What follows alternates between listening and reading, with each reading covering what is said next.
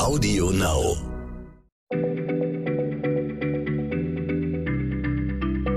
Schneller Schlau, der kurze Wissenspodcast von PM. Hallo, guten Tag und herzlich willkommen zu Schneller Schlau, dem kleinen Podcast von PM mit einer neuen Folge heute. Es geht mal wieder um die Gesundheit und meine Kollegin Christiane Löll ist bei mir zu Gast, die da immer die Expertin ist. Ähm, als Medizinerin befasst sich Christiane ja schon oft äh, auch mit journalistischen Arbeiten seit Jahren mit Gentests und Krebs. Das möchte ich heute mal nutzen, um äh, mich und euch, liebe Hörerinnen und Hörer, genauer zu informieren. Wir haben ja schon mal über das Thema gesprochen, nämlich darüber, ob Bluttests helfen können, Krebs zu erkennen. Die Folge ist aus dem Juni. Aber das Thema ist ja größer. Das war ja damals eine, etwas speziell. Christiane, seit Menschen das Erbgut äh, des Menschen entschlüsselt haben, vor 20 Jahren ungefähr, besteht ja die Hoffnung, dass Gentests uns helfen können, äh, Krankheiten zu erforschen und, und äh, besser zu therapieren. Sag doch mal zum Thema Krebs, wie ist der Stand bei Gentests und Krebs im Moment? Also das ging einerseits mit rasanten Schritten voran, ne? also generell die, die Genforschung. Also früher hat eine Analyse des menschlichen Genoms Monate gedauert und Hunderttausende bis Millionen US-Dollar gekostet und heute lässt sich durch neue Techniken in einer Woche für rund 1000 US-Dollar mhm. auslesen. Und die Hoffnung ist richtig, dass man vor allem bei den gefürchteten Krebserkrankungen mehr tun kann für Patienten, wenn wir die Gene kennen. Denn äh, jeder Tumor hat ja seinen Ursprung in den Genen, in der Zelle, irgendwo im Körper entsteht eine Veränderung, zufällig oder durch einen Reiz. Und die Mutation ermöglicht der Zelle einen Vorteil im Vergleich zu den anderen. Mhm. Und der Krebs wächst und breitet sich aus. Und da liegt es einfach nahe, Gentests zu entwickeln, die verschiedene Aspekte abdecken sollen. Um, um, besser, um mehr rauszufinden über den Krebs, äh, wie er wuchert und wie er entstanden ist. Äh, genau. Kannst du denn da Beispiele nennen, wie Gentests uns da eigentlich helfen können? Also es gibt verschiedene Typen, aber ich kann es mal anhand von Brustkrebs erzählen, weil da waren die Forscher Vorreiter. Und beim Thema Brustkrebs geht es vor allem um zwei Dinge. Also zum einen an, um Tests an Tumorgewebe, um mhm. einzuschätzen, wie bösartig ein Brustkrebs ist.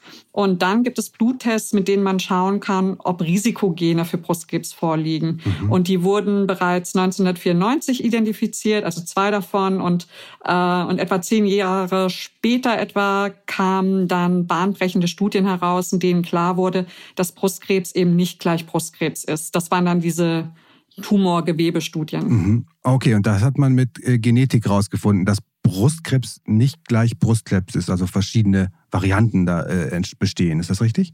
Genau, also verschiedene Forscher, die haben Tumorgewebe untersucht und analysiert und die haben geguckt, welche Gene darin aktiv sind und welche nicht. Und dann haben sie festgestellt, anhand dieser aktiven Gene, dass sich nämlich mehr oder weniger voraussagen, wie bösartig so ein Tumor ist. Also man konnte so Untertypen bestimmen mhm. und man kann dann Aussagen machen, wie aggressiv so ein Tumor ist, ob er Metastasen machen wird oder ob er schnell wachsen wird. Also mhm. das war damals so die Idee. Und das ist ja wichtig für die Prognose und die Therapieentscheidung. Ne? Ein großer Tumor ist vielleicht langsam gewachsen und streut überhaupt nicht in den restlichen Körper. Und wenn man ihn entfernt, ist die Patientin vielleicht alleine dadurch schon geheilt. Und dann gibt's aber vielleicht so kleine, ähm, die erstmal harmlos aussehen, aber die sind vielleicht besonders bösartig, weil sie schnell wachsen und auch Zellen ins Hirn oder in die Leber oder in die Lunge schicken, also Metastasen bilden. Und daran versterben die Patientinnen dann. Und dann sollte man auf jeden Fall eine Chemotherapie machen. Und der Gedanke war auch, nicht jede Patientin braucht eine belastende Chemo, die viele mhm. Nebenwirkungen hat. Okay, der, der Nutzen eines Gentests ist da, man guckt sich an, welche Gene im Tumor aktiv sind und dann weiß man unabhängig davon, ob der harmlos oder gefährlich aussieht, ob er vielleicht wirklich harmlos oder wirklich gefährlich ist. Okay. Ähm, genau. Und gibt es solche Tests denn jetzt schon auf dem Markt sozusagen? Werden die benutzt? Ja, also damals äh, lief das so auf mehreren Kontinenten gleichzeitig, nämlich in den USA, den Niederlanden und in Deutschland. Und dann sind äh, vier Hersteller oder vier Entwickler so gleichzeitig losgelaufen, um solche Tests zu entwickeln. Und es gibt also vier Tests und es gab jahrelang Streit darüber, welcher Test der beste ist, welcher am genauesten ist und ob die bezahlt werden sollen von den Krankenkassen. Und erst kürzlich, nämlich im Oktober 2020, ist die Entscheidung gefallen in den zuständigen Gremien in Deutschland, dass jetzt alle vier Tests bezahlt werden von den Kassen in bestimmten Fällen und bei bestimmten Patienten, das mhm. führt jetzt zu weit, aber die Geschichte steht einfach dafür, wie lange das eben braucht von der Entwicklung einer Neuheit in der Krebsdiagnostik bis hin, dass es wirklich bei den Patientinnen ankommt in der klinischen mhm. Routine. Aber woran liegt es denn, dass es so lange dauert? Kann man das auf den Punkt irgendwie bringen? Dass bis man so einen ah. Gentest entwickelt hat, der auch was kann und wo man was ablesen kann.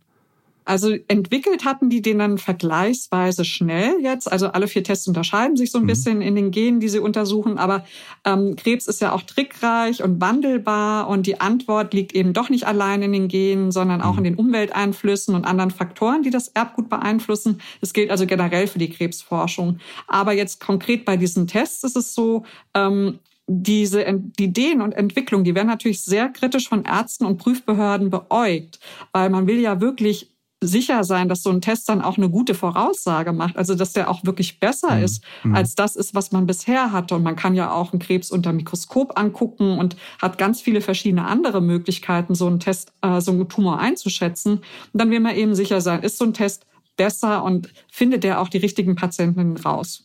Okay, und das hat man da jetzt getestet und jetzt äh, äh, benutzt man diese Tests, das ist gut. Ähm, das ist wahrscheinlich auch wichtig, wenn man so eine Einschätzung über ein familiäres Risiko machen will, dass man da, äh, da kann man wahrscheinlich auch mit Gentests agieren. Das sind aber dann jetzt eher die Bluttests, von denen du eben gesprochen hast, nicht so die Tumorgentests, sondern die Bluttests äh, im Blut eines möglichen Patienten, richtig? Genau, da gab es ja auch so einen Hype drum, ne? ob man dann schon äh, sich so Tests machen soll, um dann sein Risiko einzuschätzen für Krebs oder nicht. Das ist ja hochgefährlich, wenn man das einfach so macht, weil was macht man dann mit so einem, äh, mit so einem vermeintlichen mhm. Genrisiko? Aber das betrifft zum Beispiel diese Genvarianten, die 1994 entdeckt wurden, die ich eben schon mal erwähnt habe. Die stehen für ein erhöhtes Brustkrebs- und Eierstockrisiko in mhm. der Familie. Ne? Also wenn die Mutter, die Großmutter krank war, die Schwester und so. Das sind diese BRCA1-Varianten äh, oder BRCA-Varianten, wie die genannt werden. Und die sind bekannt geworden, weil Angelina Jolie, also die Hollywood-Schauspielerin, Trägerin ist und sich mhm. daraufhin die Brüste und die Eierstöcke hat entfernen lassen. Und das ist natürlich ein besonders drastischer Schritt und deshalb muss man sehr sorgsam mit solchen Tests also umgehen. Sie hat das entfernen lassen, ohne dass sie wirklich krank war, nur aufgrund des Risikos. Das war sehr umstritten damals, ob man sowas machen soll, ne? Genau, ihre Mutter war krank und auch verstorben an Krebs und äh, genau, das war sehr umstritten und das ist auch weiter so. Also ähm, ja, das muss man immer genau einschätzen. Da werden auch ausführliche Beratungen notwendig, wenn man solche Tests macht. Die kann man nicht einfach so machen lassen. Mhm. Und äh, es gibt auch Testpanels inzwischen mit insgesamt 34 Genen. Das ist für junge Frauen, in deren Familien häufig Brustkrebs auftritt. Ähm, und dann kann man dann gucken, wenn man da Trägerin ist, aber noch nicht krank ist, was macht man dann? Müssen dann die anderen weiblichen Familienmitglieder auch getestet werden. Mhm. Ähm, es lebt einfach nicht jeder gut damit zu wissen, dass er ein erhöhtes Risiko hat. Und deshalb sollte man sich eben beraten mhm. lassen. Also jetzt haben wir zwei Varianten schon gehabt. Wir haben äh, äh, Gentests gehabt, die sozusagen die Gene eines Tumors angucken, welche da aktiv sind und die sagen können, wird der gefährlich oder nicht, äh, mit einer relativ guten Genauigkeit. Dann haben wir Gentests gehabt, die man äh, sozusagen am Blut von Menschen äh, durchführt, um zu gucken, haben die ein generell erhöhtes Krebsrisiko aufgrund von, ihren, äh, von ihrem Erbgut. Das sind die zweite Variante, war die zweite Variante, wo Gentests helfen in der Krebs Diagnose und Therapie. Und dann habe ich noch von einer dritten Möglichkeit gehört, dass nämlich äh, Gendiagnostik, Gentests auch helfen können, Medikamente ganz speziell zuzuschneidern auf Patienten. Gibt das auch, ja? Ja, das gibt's auch, dass, dass man dann auch eben den Tumor äh, untersucht, das Gewebe und dann äh, spezielle zielgerichtete Therapien hat. Das sind zum Beispiel Antikörper, die dann die Krebszellen angreifen. Das gibt es auch bei Brustkrebs, aber auch bei, bei Darm- und Lungenkrebs. Das ist tatsächlich nochmal ein ganz anderes Gebiet und ich würde vorschlagen, wir haben ja jetzt eine ganze Weile geredet, einfach da demnächst nochmal eine Folge drüber zu machen. Okay, dann wäre das über zu, äh, besonders zugeschnittene Medikamente und wie man darauf kommt. Und das ist auch wieder ein, drittes Feld, auf dem äh, genetische Analysen helfen können. Dann sparen wir uns das auf für nächstes Mal. Gute Idee. Äh, Wer mag, äh, kann uns gerne weitere Fragen schicken, auch zu, zu Gesundheit. Da haben wir wirklich ganz gut äh, äh die Möglichkeit, das auch immer nochmal zu recherchieren und dann zu beantworten, gerade auch weil Christian da vom Fach ist, an unsere E-Mail-Adresse schlau.pm-magazin.de. Äh, alle Fragen gerne dahin und dann versuchen wir die mal zu erklären in unserer, äh, einer unserer nächsten Folgen. Dankeschön fürs Zuhören erstmal und bis bald. Bis bald. Tschüss. Schneller Schlau, der kurze Wissenspodcast von PM.